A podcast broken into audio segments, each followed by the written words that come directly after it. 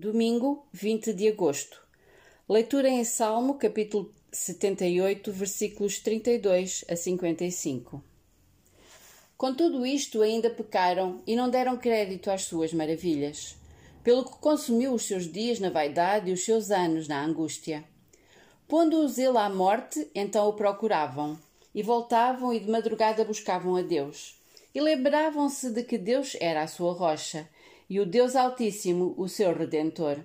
Todavia lisonjeavam-no com a boca e com a língua lhe mentiam, porque o seu coração não era reto para com ele, nem foram fiéis ao seu concerto. Mas ele, que é misericordioso, perdoou a sua iniquidade e não os destruiu.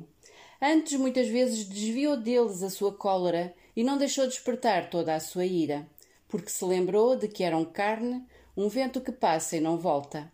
Quantas vezes o provocaram no deserto e o ofenderam na solidão? Voltaram atrás e tentaram a Deus e duvidaram do Santo de Israel. E feriu todo o primogênito no Egito, primícias de suas forças, nas tendas de Cam. Mas fez com que o seu povo saísse como ovelhas e os guiou pelo deserto como um rebanho. E os guiou com segurança e não temeram. Mas o mar cobriu os seus inimigos e conduziu-os até ao limite do seu santuário, até este monte que a sua destra adquiriu. E expulsou as nações de diante deles, e dividindo suas terras, lhes deu por herança, e fez habitar em suas tendas as tribos de Israel. Lemos hoje que Deus libertou o povo de Israel da escravidão do Egito de uma forma milagrosa. Também lemos que Deus guiou o seu povo como ovelhas através do deserto, guiando-os em segurança, ao passo que o mar cobriu os seus inimigos.